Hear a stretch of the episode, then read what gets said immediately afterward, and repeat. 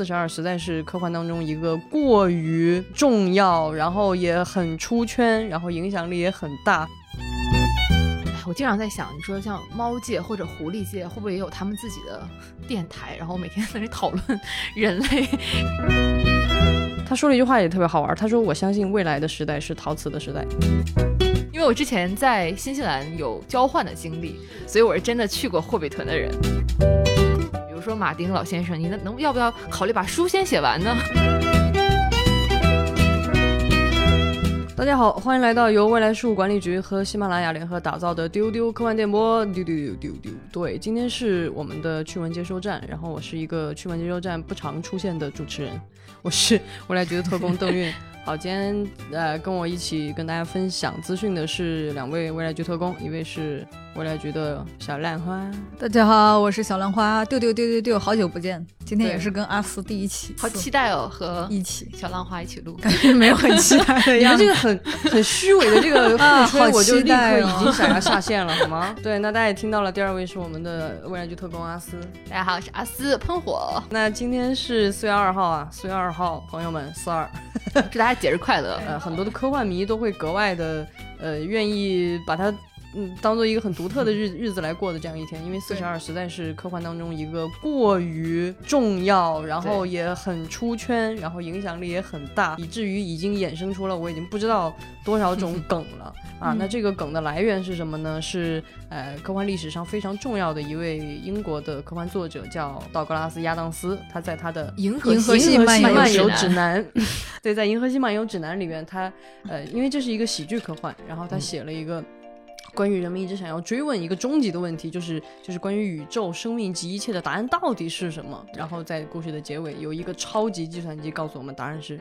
四十二，对它它有一点点无厘头，但是有一点点这种荒诞啊。这个小说非常的好看，所以以至于四十二成为了一个特别重要的科幻当中的节日和梗。大家也会在每年的四月二号来假装过一下这个毛巾节啊。哎，你看这个人真是太会造梗了，他还造了一个梗，就是如果要星际旅行，必须要带毛巾。对，对。后来我有了一只叫毛巾的猫。呃，《银河系漫游指南》是我看过的第二本科幻小说哦，因为第一本是《海底两万里》，所以第二本 哇，所以印象很深刻。第二本就是《银河系漫游指南》，所以。第三本是什么？《三体》啊！哦，你这个你这个路线 是是正确的吧？是从经典到黄金，然后到不是很正确，是很跨越，就是就是对对对对，哎，所以所以能看出来阿斯年轻啊！你明白那你说的到了，你说的对。而且我看那个《银河系漫游指南》那个版本，我感觉应该还蛮新的，因为它那个装帧还很精美，就里面有贴纸，然后你你看的是不是叫《银河系搭车客栈》？哦哦，可能是哦哦，那是很新出版，B Y 老师最新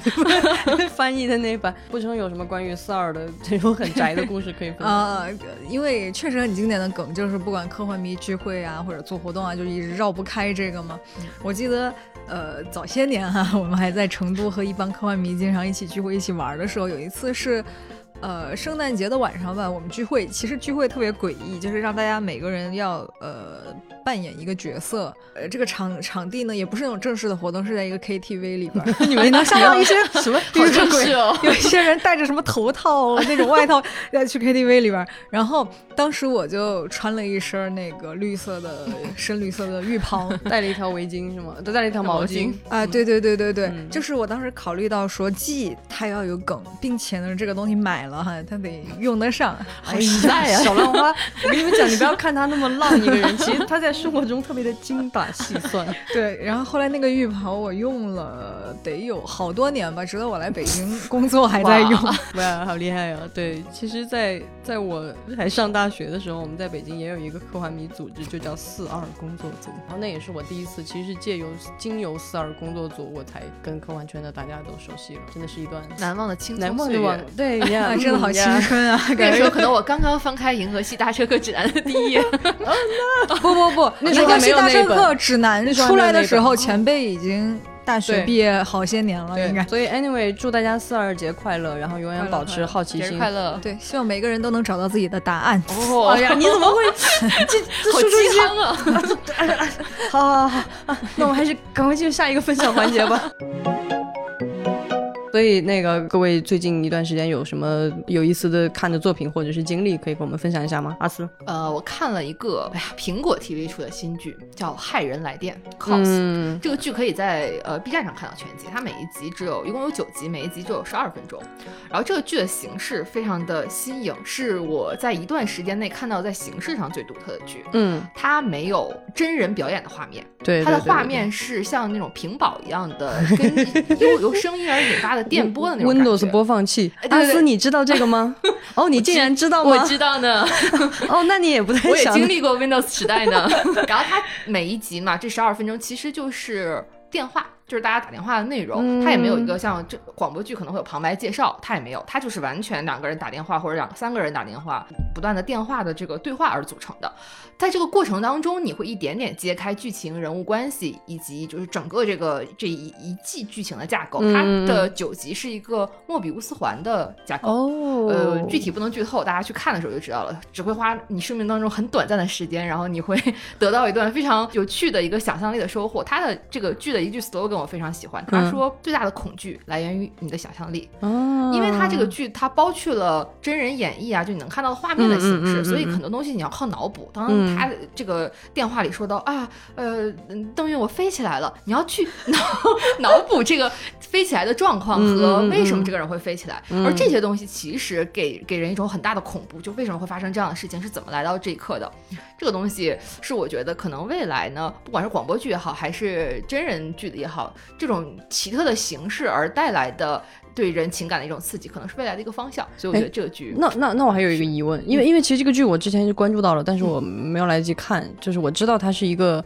呃，宣传的时候就说是是画面是没有的嘛，嗯就是主要是靠声音的演绎，但是画面是就像你说的那种 咱们 Windows 那种对。乱七八糟的画面。但是、嗯但是你你看的时候，你认为这个画面是有效的吗？或者说如果没有这个画面，比如说它就是一个广播平台的音频剧集，嗯，你你觉得会会会不一样吗？呃，我觉得在这个这个创作者他们是有有认真考虑过这个问题，所以他们在这个呃所谓的屏保上做了很多设计，比哦如说这个人的语气他变得急促的时候，画面也会跟着急促。嗯，然后当这个事情说啊我飞起来了的时候，你会看到它这个电波其实是有那种飞起来的效果的。哦，就是它其实有其实还是有用的，对，帮助你做一些想象上的补充是有用的，但是你说这个用处多大呢？因为我尝试过有一集，我就闭上眼听，我就在那边敷面膜边听，嗯不影响你去理解它。嗯明白。所以这个我这个其实是可以再想一想的，我估计他们可能会出个第二季吧，因为这个故事还是蛮有趣的。嗯，有意思。我觉得呃，也可以推荐大家一下。再说一遍，这个剧是 Apple TV 的新剧，叫《骇人来电》。那不称呢？最近有什么？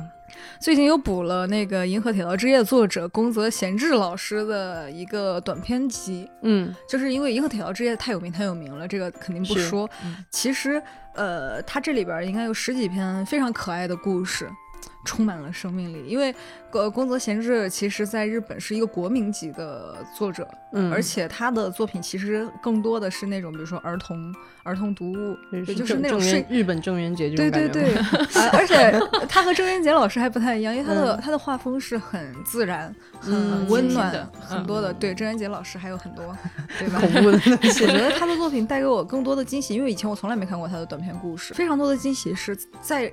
所有的故事里边，他真的跟很多动物去，就是你感觉你在跟很多小动物去对话，不管是熊、哎猫、狐狸等等，包括大自然的一切，森林、河流、草地、雨雪、风霜等等，都被他赋予了生命。比如说，其中有一篇叫《雪童子》，他是说，其实那些天上降的雪是有很多雪童子在天上，比如说到了该降雪的季节，他们会很 很努力的加班，啊，也然后有一个雪婆婆会给他们定类似于 KPI 那样的东西，说这一会儿射出。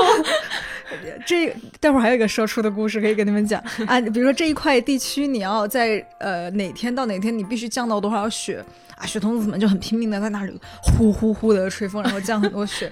然后他这个故事的展开是因为那个雪童子在一块地区降雪的时候，发现一个小朋友很冷，然后在地上一直摔倒，一直摔倒，因为下雪、嗯下大雪要刮风嘛。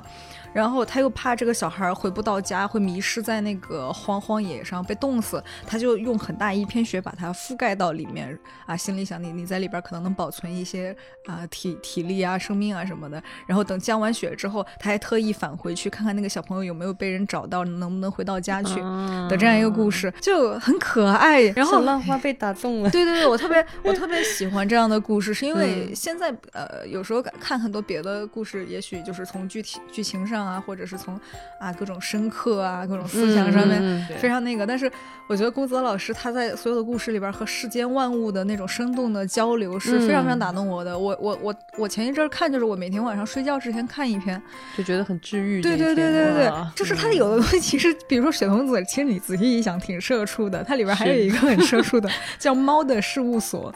你一听你事务所就已经嗯知道了呢，要上班。对对对对对，他就是在猫猫猫界也有那种职员选拔的制度，有一个猫这样的事务所。比如说你是一个猫，你要出远门了，你去事务所里边查一下啊，说现在西伯利亚的情况是怎么样的，我到了那儿应该找谁啊？就事务所大概就帮你处理一些这样的事儿。然后事务所会会有所长，然后还有一些比如说啊呃资历比较久的一些猫，然后。呃，但是你知道，在猫中间啊，他们也分，比如说你的花色啊，你的出生地啊，其实是是有鄙视链的。这个故事的视角是一个灶猫，你一听这个就觉得就是睡在灶台里的猫，就灰扑扑的，就是，但是因为它的颜色跟所长比较接近，所以它就呃去上班了。但是大家同事都很排挤它，就是中间就各种职场霸凌。我。天哪！然后有一次，赵猫造造猫生病了，不去上没就没有去上班嘛。所有的同事同事就造谣他，然后 造猫第二天去上班就被开除了。就是不是这么这么这么 sad 的一个故事？它还有结尾吗？他哪里？有的有的，他很治愈的。是后来就是窗边出现了一只老虎，把猫猫事务所弄倒闭了。直接就是后来藏猫，藏猫不是被排挤出去了吗？就是恶恶人自有天收，你就这么理解就可以。是一个正义战胜邪恶的主题的。对对对，因为我觉得它它其实里边很多故事不是一定有逻辑，或者是一定有结局。还有那种就是比如说小朋友。呃，反正它里边有个年龄限制，只有呃几岁到几岁小朋友能能看，能跟那个狐狸对话，然后狐狸就邀请他们去他们的聚集地去看狐狸幻灯片，然后这个幻灯片，对这个幻灯片就是讲，就狐狸是狐狸界的电影，对对对对对，就想说我们想给。人类建立就是我们狐狸不是那么狡猾呀，我们也在努力的变得就是很好啊，对对对，而且对对对对对，他们选的就很好，他们只选年龄比较小的小孩子，这样的话，因为他们知道很多大人就是因为他们也播放那种丑态毕露的大人，比如说啊，你喝醉了你在路边撒野呀什么的，但是就他们会把。坏人物的大人比狐狸还要可对啊，而且很多坏人，比如说他会把自己犯的错归结到说，哎，我遇到狐狸了怎么样？但是具体怎么写的我没有记得那么清楚，大概是这个意思吧。然后最后小朋友们看完幻灯片啊，狐狸还给他们送礼物啊，送吃的，然后带他把他们送回家，就是也有这样的故事，很好玩，很好玩。我我觉得大家都可以就是去看一下，非常非常叫叫什么这个集子。这个集子就叫《银河铁道之夜》，应该有很多个版本，因为《银河铁道之夜》本来也是一个短篇故事。哦，这样啊。对，它开篇当仁不让的第一篇就是《银河铁道之夜》，但后面的故事会打开非常非常多有趣的想象。我觉得补补看这补看这一本短篇集，让我就是收获了特别多快乐。嗯嗯，感觉到了可爱。因为我觉得就是不生说的，我觉得现在很多东西让你就是很难有那种很放松的感觉，就是就是它带着心理负担太大了，而且它就就是必须要然后情节编织。要要要紧凑，要意外，然后这个那个，就是反而是这种特别童真的、纯真的、生动的东西，真的是很少见，很稀少。嗯，对。哎哎，我经常在想，你说像猫界或者狐狸界，会不会也有他们自己的电台，然后每天在那里讨论 人类 社会发生的事情？这里是喵喵科幻电波，一起喵喵喵喵喵。然后人类的事务所，大家要上班，然后吐槽我们这些社畜。然后他们也有有他们自己的品牌传播。虽然我觉得用人类制度幻想其他动物很无聊，但是也还有点可爱。对对，那其实其实刚刚呃布琛也分享了。那我最近其实有一个事情是我跟布琛可以共同分享的，因为我们一起去出差了。去了哪里呢？去了一个非常神奇的地方，就是中国的瓷器之都景德镇啊，也可以说是世界的瓷瓷器之都吧。因为我们以前对景德镇的想象很刻板，就觉得就是一个做盘子，就是在那儿做传统瓷器，传统文化。对，但这次去以后发现好有意思，很科幻吗？很很科科幻幻。怎么说呢？就是我们，因为因为景德镇是一个，就是我们去了以后，那个很多当地人就跟我们说，景德镇真正好玩的是人，嗯就是他那边地方有很多很有意思的人，他们来自全国各地，他们做各种各样的东西。第一个特别有感触的事儿就是他那个陶瓷博物馆，嗯因为在呃就是陶瓷自古以来其实是被皇家把控的嘛。到了新中国成立以后，其实最早陶瓷厂也是国有的，但是在后来因为倒闭改制，然后等等的这个这个大的历史，它那个陶瓷博物馆就记载了这样一段一段历史。嗯然后我们看到了很多。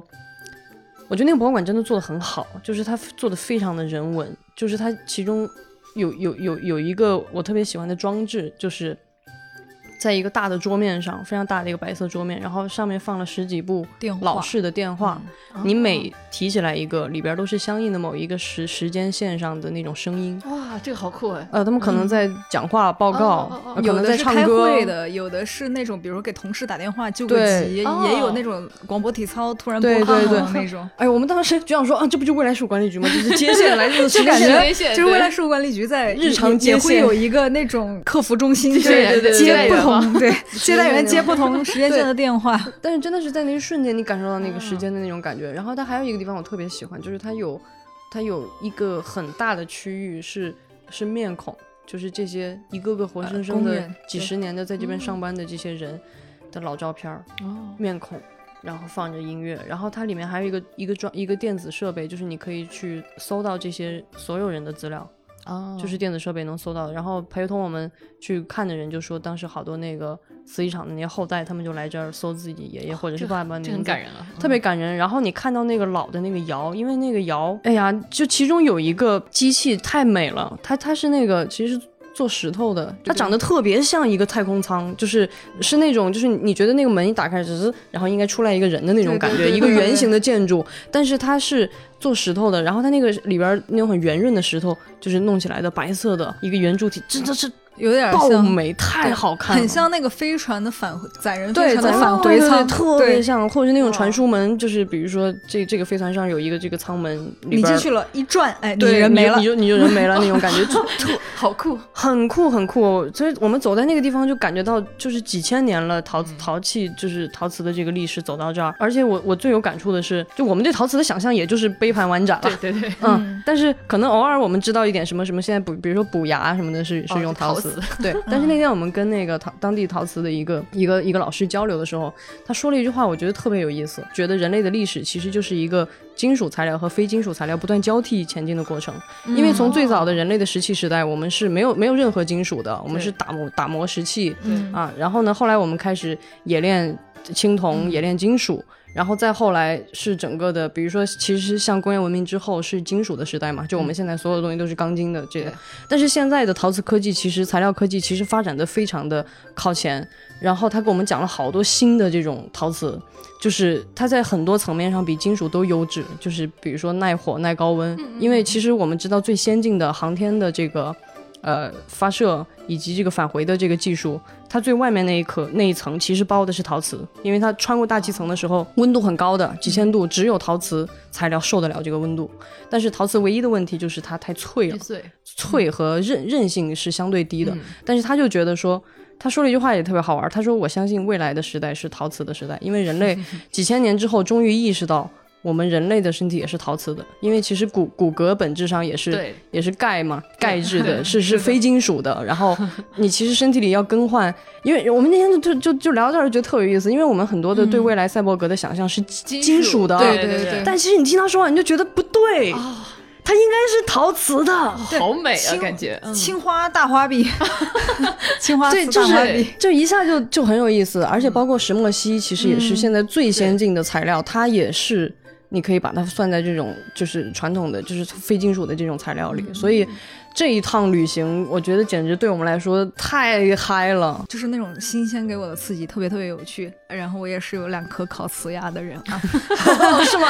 原来是个一体人哦，对对对对对，我的我赛博哥。另外另外一个是。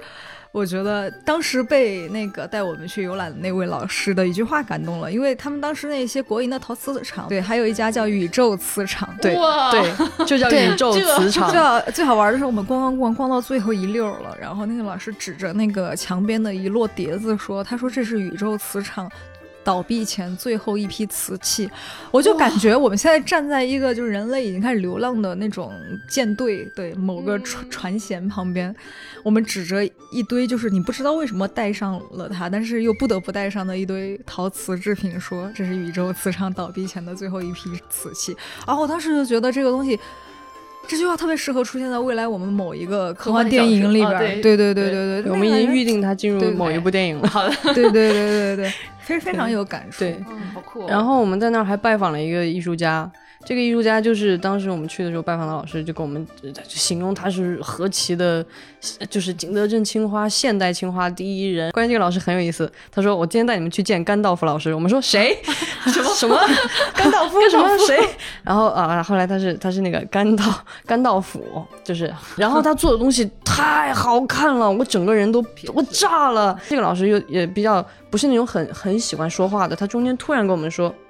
因为接待的人也在跟他介绍说我们是未来事务管理局，结果他一见我们就说未来局，他说我知道，他说我是三体的粉丝，你们的刘慈欣的科幻实验实验室我听了两遍，刘慈欣的思想实验室，我们就觉得哇就很炸，然后后来在。游览的过程当中，他真的会跟我们讲他对宇宙的理解，他的哪个作品，然后包括甚至有一幅，他指着我们跟我们说：“你看二向箔，哇，就是就是那种。”然后他甚至有两两幅作品，一幅叫《梦之海》，一幅叫《诗云》，诗云，都是刘慈欣的作品。天哪，就是特别有，真的不是客套，他是他不是真的喜欢，很宏大，他的作品很抽象。其实不管是陶瓷也好，或者是青花也好，或者是很多的艺术的表达的形式和载体，它其实。在每个时代，他会有每个时代的记录和表达。对对，所以我觉得他在现在，他用呃青花瓷去表达一些他对宇宙的想象，或者是因为他刚老师说了一句话特别受感动，他说我现在所有的创作都是在想象，如果有一天我离开地球了，我回回望的时候，我。就是生命啊，地球啊，啊留留留下的那些东西是什么？我我能记得的东西是什么啊？我觉得那个感觉特别特别，就是他是他是一个真的有自己世界观、宇宙观的一个人。对，而且他还在讲，因为大家都记得《三体》的最后，罗辑为了保存人类的文明，找到的唯一的方式是刻在石头上嘛，因为这个是最能够经历时间风霜的。然后甘老师就说应该做青花。对啊，对啊，对啊，对啊，是不是？就是信息量也更大。然后，对，所以真的是。太有意思的一次经历了，对，好有趣，对对对，种草了景德，对，所以安利安利大家，嗯，有机会大家也可以期待一下，我们可能未来会有一些更有意思的这种带着中国文化的特殊的，但是又同时面向未来的作品，嗯，大家可以期待。好，那刚才非常动情的分享之后呢，我们来开始进入今天正式的呃资讯的分享的环节啊。对，刚刚我们也提到了一个叫甘道夫的老师，那我们现在来提另一位甘道夫老师，真的甘道夫老师。对，因为在根据《指环王》的这个故事的记载，在中土的第三纪元，也就是三零一九年的三月二十五号是索隆的败亡日，所以呢，在这一天呢，也被托尔金协会定为每年的。托尔金阅读日要读托尔金的东西，其实需要一个比较大的决心，因为真的很多很多。对对对，我也很震惊，因为伴伴在呃微博上专门给大家整理了一份完整的中土系列入坑指南，然后我看到的瞬间，我就觉得。因为我以前不，我确实不知道那个托尔金写过这么多作品。我我我以为就是魔戒呀、霍比特人啊，一个大概的中土的这个宇宙。结果发现人家真的是个宇宙，好像 有巨大的宇宙。这这得有这得有十几对对吧？十十几本这个小说。嗯，那其实最近呢。这个中土的这个气氛，我感觉也越来越浓烈了，因为它马上就要在中国重映了，而且是三部一起上。我自己呢，反正是很期待一个三部曲连看的观影马拉松。它应该是分三个周末会上，好像有一些线下的一些中土的自发的民间组织已经开始组织这种马拉松式观影，我是很期待的。我之前去看过《哈利波特》的那种马拉松式观影，嗯，我那那个更恐怖，那有七部。我要凡尔赛一下，我之前。啊，对，蒙拉斯，对，你是因为我之前在新西兰有交换的经历，是，所以我是真的去过霍比屯的人。啊，yes，大家大家的欢呼这么敷衍，就是因为因为因为因为我们没去过啊，不然你要而且其实？本来打算去的，去年本来大家想去新西兰，其实去年因为是有世界科幻大会，然后我们本来大家就特别开心，说我们终于能去霍比屯了。然后呢，我们跟维塔的人都联系好了，因为维塔说你们作为游客只能看到百分之五的霍比屯，嗯对对对我能带你们看百分之百。哇，我们就说哇，然后没去成，所以听听阿斯女士先，那我也只能讲百分之五了，因 为对，那也很好了，请先讲我讲的凡尔赛，啊，我们都连百分之零都没有呢。就是举因为霍比屯这个地方是当地的，就是其实是原来是一个农场。然后是这个导演看到了这个农场之后，觉得哇，这个农场就是太漂亮了。它是有一棵大树，是很适合那个电影当中的那个 party tree 那个聚会树的，所以就在这个农场的基础上进行了建造。它包括就是很多，包括像霍比特人的家呀，然后还有很多他们聚会的场景，还有一些宴会厅等等。然后它里面是呃真人大小的，是我们是啊我们正常的身高是可以进去，然后看它的那些陈设，然后里面真的非常真，所有的道具就都是能用的，然后你都能去体验吗都能去体验。？Oh my god，太哇，喜欢了！我特别想住在那种啊一个土坡下面大挖个洞里，大洞里对，它真的就是山坡，然后窑洞洞，，新西兰窑洞，哎，对，是这样的。怎么回事？但是把那个窑洞的土换成了就是嗯绿草和草香皮啊花对对对对草皮对，窑洞，对，然后它还会有那种晾衣杆儿，是真的有衣服晾在上面。然后它衣服是什么衣服？是是剧里的那些吗？对，霍比特人的衣服，哦嗯，服装。Nice, 然后他们宴会厅可以买到面包和啤酒，哦，就是好开心！然后你可以坐在那个地方吃，对吗可以坐在那里吃。？My God！你可以坐霍比特人的秋千荡秋千，哇，就是很酷。然后我还 我还去了拍《指环王》的那个河谷，哦，去骑了马。我去，虽然没有骑到，因为他们说，因为他们说《指环王》里用的马就是特别特别贵，嗯，他那一看就是电影里顶级的那种战马了，对那种嗯他们很听话。可能大家国内有一些马场会有人牵着你，嗯，新西兰的马场是自由驰骋？自由驰骋。然后你一下就 会了是吗？你就驰骋了是吗哎？，他们的马也训练的很好，就是慢慢的在河谷间，你就觉得自己是凯特·布兰切特，哇就是很酷。新西兰是一个很美好，让你生发很多想象力的地方。哦，如果现在去不了，大家家就去看《指环王》的 重映了，想象一下吧。是，只能先看看《指环王》，解一解心中的这个。看完之后会更想去。是，好想去啊我们就期待一下吧。期待一下然后也希望大家可以去看看原著，因为其实托尔金是一个真的是个大天才，我觉得真是个天才级的。你看他不光建构世界，然后包括他对历史，甚至在里面创造了全新的语言，嗯就他各方面真都很厉害。所以在这个、虽然已经过去了的这个阅读日，但是赶上重映，那我们是不是也可以？重新的入一下中土的坑呢？对，那么说到中土呢，最近还有一个新的消息，就是有一款以这个中土为世界观的潜行动作冒险游戏，叫《魔戒：冒号咕噜》，公开了最新宣传片。它将在二零二二年登陆啊、很多的游戏平台，然后支持中文。它的游戏简介是这么写的：你将以咕噜的身份开启一场邪恶之旅，追寻他唯一真实的至尊魔戒。你在游戏中的决策将影响咕噜的人格，他会挣扎在双重人格之间，但你可以选择让咕噜的人格阴暗面占占优，也可以保留他原来的那个 Smiggle 身上的理性光芒。哇，哎，听上去还蛮想玩的。对，我觉得这个就是 潜行动作冒险游戏，就是一直在找戒指，是吧？就在各种的应该是吧？可以期待一下。对，因为我不太想象得到它是什么样，但是如果是你们玩的话，你们会让它变成咕噜，还是变变回？我很喜欢咕噜，哎，嗯，我很喜欢他，他他他的邪恶面也很也很可爱啊。就一直在那边 my brain。对对对，他是那种就是邪呃邪恶到呃很极致，然后有一点偏执，但他同时形象又很可爱。我是真的觉得咕噜形象很可爱的。啊所以嗯啊嗯啊嗯，啊，据说前辈以前被人家说像，呃，在和过去的很多年的时间，在我没有胖起来之前，是因为前辈眼睛大，哦这是在夸你。我对，就是哎，在以前什么多比啦，什么咕噜啦，就是经常在我身上发生 ET，对。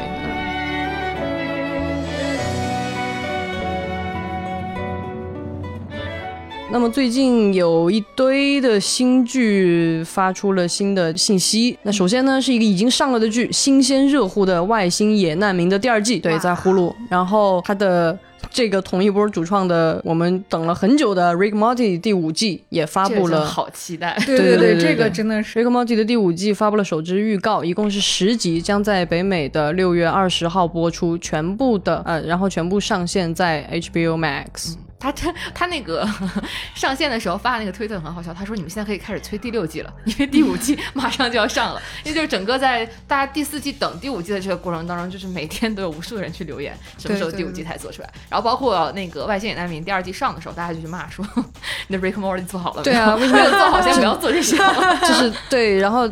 先做作业再玩耍，对，因为因为外星野难民其实，在剧情上没有 Rick and Morty 那么的没有那么飞，对对对对对，而且大家对 Rick and Morty 的期待已经就特别高，积蓄的太久了。是，而且我记得他们很贱，他们之前好像还试了一些，说他们在做第七季，大家就有一种，就是你你能不能先 时间线能不能正常一点？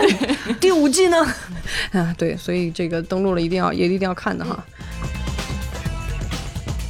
那么最近还有一个新的原创的动画来自网飞原创动画《伊甸》预告释出，制作阵容非常瞩目。钢之炼金术士的导演入江太浩执导本片，星际牛仔的川原利好担任概念设计师。然后他讲了一个什么故事呢？大概就是很多几千年以后，人类已经不存在了，然后被认为是邪恶的生物。然后在这个机器人所组组成的城市伊甸三当中，有两台务农机器人偶然发现了一个人类女婴。他们决定带他逃离一点三，并一起抚养他。这个设定，说实话不不新鲜。一瞬间脑海里反应想想了好多别的东西。对，关键是是我们今天被小兰花定了社畜的调吗？我为什么又觉得很社畜？就是两个务农机器人，然后你就会注意到这点。Anyway，这个剧将在五月二十七号在在 Netflix 上上线。对，看了一下预告片，画风还是蛮喜欢的。那接下来我们看看 HBO 这边，HBO 历史科幻新剧《永不者》啊，《The Nevers》发布正式预告，前六集将于四月十一号上线 HBO Max。这个剧非常的神奇，我们看了一下它的设定。它的故事背景首先是在维多利亚时代，然后它的主人公是一群女性，她们自己是有超能力的，然后因为这些超能力被当时的社会和时代所不容，然后遭到了追杀，所以两位女主角将率领这一群女性的团体与各种势力做斗争，为自己争取一席之地，并承担起改变世界的使命。哇，好有趣哦！对，虽然是幻想作品，但其实也是现实作品。是是是是是。这个前六集的剧本是由乔斯·韦登来负责的啊。哎呦，而我们这俩朋友呢？但是他在去年十一月因故退出了这个项目，后半部分由另一个导演来接手了。哦，乔斯·韦登，你也有今天，你也有被被你也有被接手的时候。对对对，Anyway，然后我觉得这个还挺挺挺期待的哈。就这个名字也很期待，永不者，就是这种 Never 战士们在说不。对，是什么 Never 什么呢？Never 就是低头吗？还是 Never？就是怎么样啊？然后我看了预告片，还挺燃的，而且我觉得女主真好看。英国的好的 好的好的，英国科幻剧应该还是会不一样的。对对对对对，我就是想说这个，就是希望它能够有一些特别的地方。而且英国人拍维多利亚时代嘛，那简直，所以可以期待一下。那但是说到 HBO 呢，最近有一个非常让人很想吐槽的事情。最近呢，有媒体报道说，全游又跟马丁。啊，乔治啊，马丁续签了一个合同。那之前在呃全游在 HBO 的时候呢，每季啊是给马丁一千五百万刀。这次的续签也是将近五六千万刀，然后为期五年的一个续签费。然后我们看到里边可能包含邓克与一哥的改编权。啊，对对对。然后我们就查了一下，就发现目前以马丁冠名的 HBO 开发的 HBO 项目有如下几个。龙王家族、九度远航、万船横渡、跳蚤窝、邓克与一哥、劳勃叛乱，以及动画剧集，还有一系列的其他的魔幻的改编的小说，这么多！我在看这个单子的时候，就有一种这个全游宇宙未免是不是有一点太大了？关键是之前 HBO 和就是在这个全游这个 IP 下开发的很多剧都已经被毙掉了呢。哦，是吗？呃，对，对对对，就是他们之前甚至有一个剧，就是长夜吧。啊，对，这个听过。那个剧拍了，都已经拍了试拍，就试播集了。拍完之后，大家觉得质量太差，被毙掉了。嗯，就大家对全游这个 IP 还是有很多期待的。然后，尤其是可能看完了大结局之后，大家的气氛值一直都没有消下去。比如我本人。OK，所以我真的很想非常非常想吐槽。然后他们现在又开始呃，在这个 IP 下已经开始做很多的衍生生剧，嗯嗯，，我是觉得疯狂眼神。好好想一想吧，就是不要浪费这样一个很好的世界观。比如说马丁老先生，你能能要不要考虑把书先写完呢？对对对对对对对，不要老去那挂那么多名，对监制，劳勃叛乱这个我还蛮想看的，因为这个是劳勃是全游当中一个原著写的很有趣的人物，但是在嗯剧集剧集当中没有特别大的空间展开。啊，而且他和全游当中的很多人物主线，比如 Cersei 啊，比如包括那个很早就死掉的 那个 Ned Stark，他们是有很多故事线交缠的，所以这个我还是比较想看。其他的，哎呀，你你你你不会感觉有一种 就用力过度到你都很觉得嗯压榨的感觉吗？首先祝乔治马丁长寿，然后但但是请他先写结局，对不对？请他先写结局，把书写完，然后再来做这些衍生。对我们我们几乎丢丢经常都是都在祝乔治马丁长寿，因为他的事儿真的太多了，然后他又不写作，唉。那么最近在我们的 B 站上迎来了一个哇哦哇，的这是大 IP 啊！大 IP 大消息，但是不是新鲜的东西啊，是呃奥特曼的系列。登录了 B 站，然后大家知道的什么雷欧、迪迦，呃，什么盖亚，然后所有的，反正基本上十几个吧，十几二十个，这奥特曼的全部的系列现在都能够在 B 站看到了。各位看奥特曼的朋友们，你们可以上 B 站变成光了。当然，大家也可以期待一下，说不定丢丢之后会有奥特曼特辑之类的呢。很多粉丝呼唤我们聊奥特曼，对对对，是是是我我我记得确实有好好多次留言，就有听众朋友们说想听奥特曼，我觉得大家可以不妨在评论区讲讲自己期待听到什么。对，而且我们也很想知道你们想听谁，因为奥特曼实在是太多了。对我，全都要。全都要聊不完呢，要聊很久呢。那下面呢，为大家带来一条关于《赛博朋克2077》的消息。不是想说大型更新，是科幻春晚又又又又结束了。就是，呃，在科幻春晚特辑的时候，大家应该知道一个消息，就是未来局和 CDPR 和 B 站专栏一起举办了一个《夜之城新年故事》的征文比赛。那么在上周，我们就把获胜的阵容终于公布出来了。对，并且就是获胜的前三名的篇目，大家可以在不存在科幻阅读到，非常有趣，都是基于叶之城这个大的世界观啊，从不同的人物、不同的设定、不同的视角来发生的新的故事啊。大家在没有 DLC 之前，不妨也看看这些，不妨也看看这些小说、科幻小说的创作吧。对，呃，对请大家关注我们的科幻小说阅读的微信号，太长了，大家搜“不存在科幻”就可以了。嗯不存在科幻。大家在 B 站也可以去搜索到《赛博朋克2077》的这个中文页面。除了这些优优胜的小说以外，我们也请到了五位科幻作家来写了五篇。啊，你可以理解成范文，你也可以理解成他们眼中的在2077这个世界观底下会发生的新故事。接下来是一条关于威廉·莎士比亚和复仇者的消息。对，是国外的一个应该出版集团 Cork Books，它要发行一个新书，叫《威廉·莎士比亚的复仇者联盟全集》。什么玩意儿？听上去都很奇怪。用莎士比亚的口吻来讲述复联一到四的这个故事。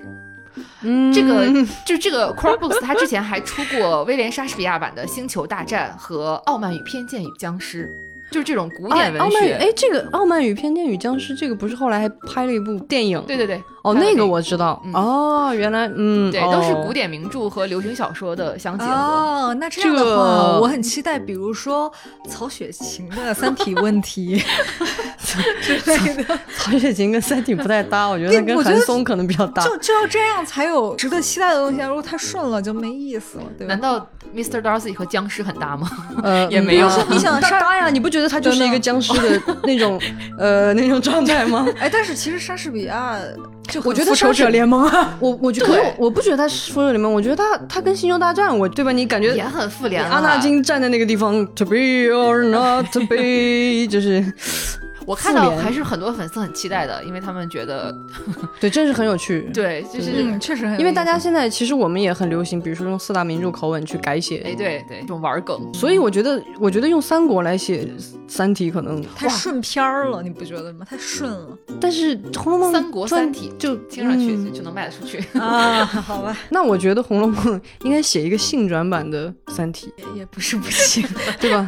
三三体十二钗，张培来，逻辑。哦，停下去，停下，倒也很期待，很很奇怪，真的很奇怪。我脑子里突然想起了他们之前用那个，就是用《西游记》的那个配乐剪的那个《星球大战》嘛，就特别搭，特别搭。《西游记》的配乐是什么？又翻了几座山？就是不是不是片头？你你看阿斯又年轻了起来，他想的是续集，他想的是续集。跳着的，对，好的好的。对你想想那个黄沙里面的塔图因，然后四四个，这个很合适，这个合适啊，就那个，然后然后用那个字“星球大战”，就是那个那个西游记那个片似的，对对对对对，星球大战字体。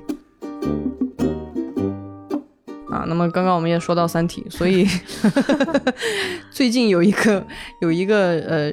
日本《三体三》的新进展啊！你看，我们时时都在跟大家汇报这个进展，因为真的太慢了，我都我都替日本人感到焦急。还没看到结局，还没看到啊！这个新的消息是《三体三：死神永永生》的封面公布了，但是呢，恭喜哦！对，但是大家一直都知道，《三体三》在日本是做了上下两册来发行的，有两本书。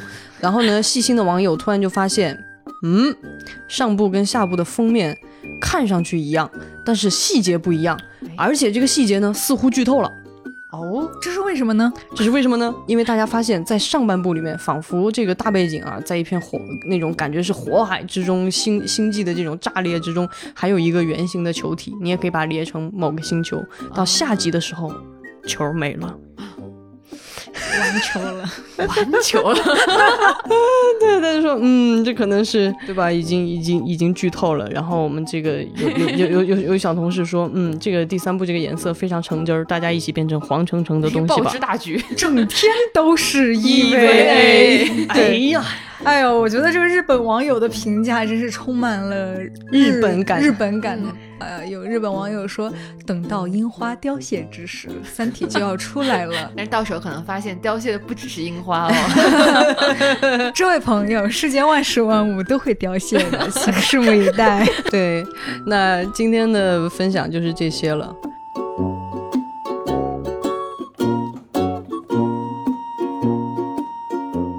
那那接下来呢是跟大家分享一下朋友们给我们的留言啊。那上周的资讯播出来以后，有一位叫利福岛的斯君格尔说，周末和同事一起看了《哥斯拉大战金刚》，一出电影院，同事就和我说，感觉像看了一场 EVA。啊，我不得不说，就是自从我在前一段时间入坑了 EVA，虽然只看了五集，但是呢。我 get 了，我 get 了，我现在知道你们在说什么了。我明白，我也有这感觉了。有一位，有一位叫池子一二一三八的网友，呃，因为我们不是问了大家喜欢什么大怪兽嘛？他说我最喜欢的大怪兽就是神奇宝贝里的卡比兽，因为憨憨的横在路中间，最重要的是不吃饱就会难过，就跟我自己一样。哇，这个我找到了共鸣。What？真可爱哦！不吃饱就会难过的大怪兽，笑死了。有一位叫星辰斗士的人说，虽然第一次分不清主播，不过声音都没毛病。手办我学习了，他是被船长安利到了那个哥斯拉的手办吗？有一位叫 G 杠 A 庞。每次念们 ID 我就好笑的朋友啊，引用了呃三十一分左右。我们在讲无忌的时候，然后他说无忌老师的讲话太令人感动了。回望地球，什么样的高度？感叹号。嗯，有品位是这样的。那在上一期呢，我们专门请到了呃，也是我跟阿斯，然后请到了左航老师来聊了一期关于正义联盟导剪版。然后在这个底下也是大家疯狂的在评论和互动啊。不喝酒的 Q 小姐。很赞同前辈啊，说神性在现实苦痛中的挣扎和磨难，也成就了他们更迷人的地方。这也是扎导的一位 知音，中国知音。有有一位旷世恒景，他是一位我们非常爱给我们写小作文的 粉丝。他今天又来写小作文了。他说：“我个人比较喜欢一七年那版正义联盟，虽然槽点和问题也很多。蝙蝠侠的务实和谋划更符合他的人物个性和故事设定。蝙蝠侠之所以能够长久的处于正义联盟第一梯队之中，不光因为他有钱，还与他凡事都要有预案被被。”选方案的习惯脱不了干系，他从来不打无准备之仗，所以他会研究敌人啊，包括自己的弱点，制定策略，巴拉巴拉巴拉巴拉巴拉啊，说了很多啊。然后他认为这个通过并肩作战，加深彼此的了解，增加感情和认同这样的手法，让这个故事更加的真实可信。所以还是有喜欢一七年院线版的，对，有很多的网友非常喜欢祖航老师，嗯，必须的，希望祖航老师能够来常驻丢丢，经常来。参加我们的节目，Lydia 更逗。Lydia 说：“左老师声音有点像张腾岳啊，想起小时候看科教频道的感觉了，笑死了。”嗯，有一位叫溜了溜了杠的朋友，他说这一部让我最有感觉的是神奇女侠对那个小女孩说的那句话：“你可以做任何人。”哎，其实那一句台词，我觉得嗨，确实是很很打动人。那我们在我们丢丢的这个呃粉丝群里边也给大家留了接龙的问题啊，比如说讲一讲你最喜欢的大怪兽吧。有一位叫天上南阁的朋友说恐龙各种恐龙，但他后面一句说的是拿起来就吃。我这胃口很大哦。然后一有一位朋友说克总算吗？克克总算大怪兽吗？嗯，说怪兽有点不尊重对人家，说说小了，嗯。对，那么关于上一期我们也问大家是不是啊有没有看这个扎导版的正义联盟，是否喜欢呢？大家的那个看法还是很多元的。对对对对对，喜欢的占大部分，然后但也有很多不喜欢甚至没有看完的。嗯嗯嗯。然后有朋友比如说就说啊小闪太棒了，然后还有一个说呃大乔也太 hot 了吧，然 后发了三个流口水的表情。啊，有朋友说慢镜头不错。啊，还有朋友说没看太长了，又想一次性看完，就放着了。嗯，这位朋友，我猜你平时也有很重的拖延症吧？那么也有很多朋友在听完我们这期节目以后，感觉到被安利到了，就决定还是要去看一下。对对对。那今天给大家留一个互动问题啊，因为我们今天讲了很久的《指环王》，就是你是否？在当年进电影院看过《指环王》呢，或者你你以前是在什么样的情景下看过的《指环王》？你会不会进电影院二刷呢？如果你想以什么样的方式二刷，也欢迎来给我们留言，说不定我们会组织一些你意想不到的二刷的活动。好，那今天的节目就是这样喽，拜拜，拜拜。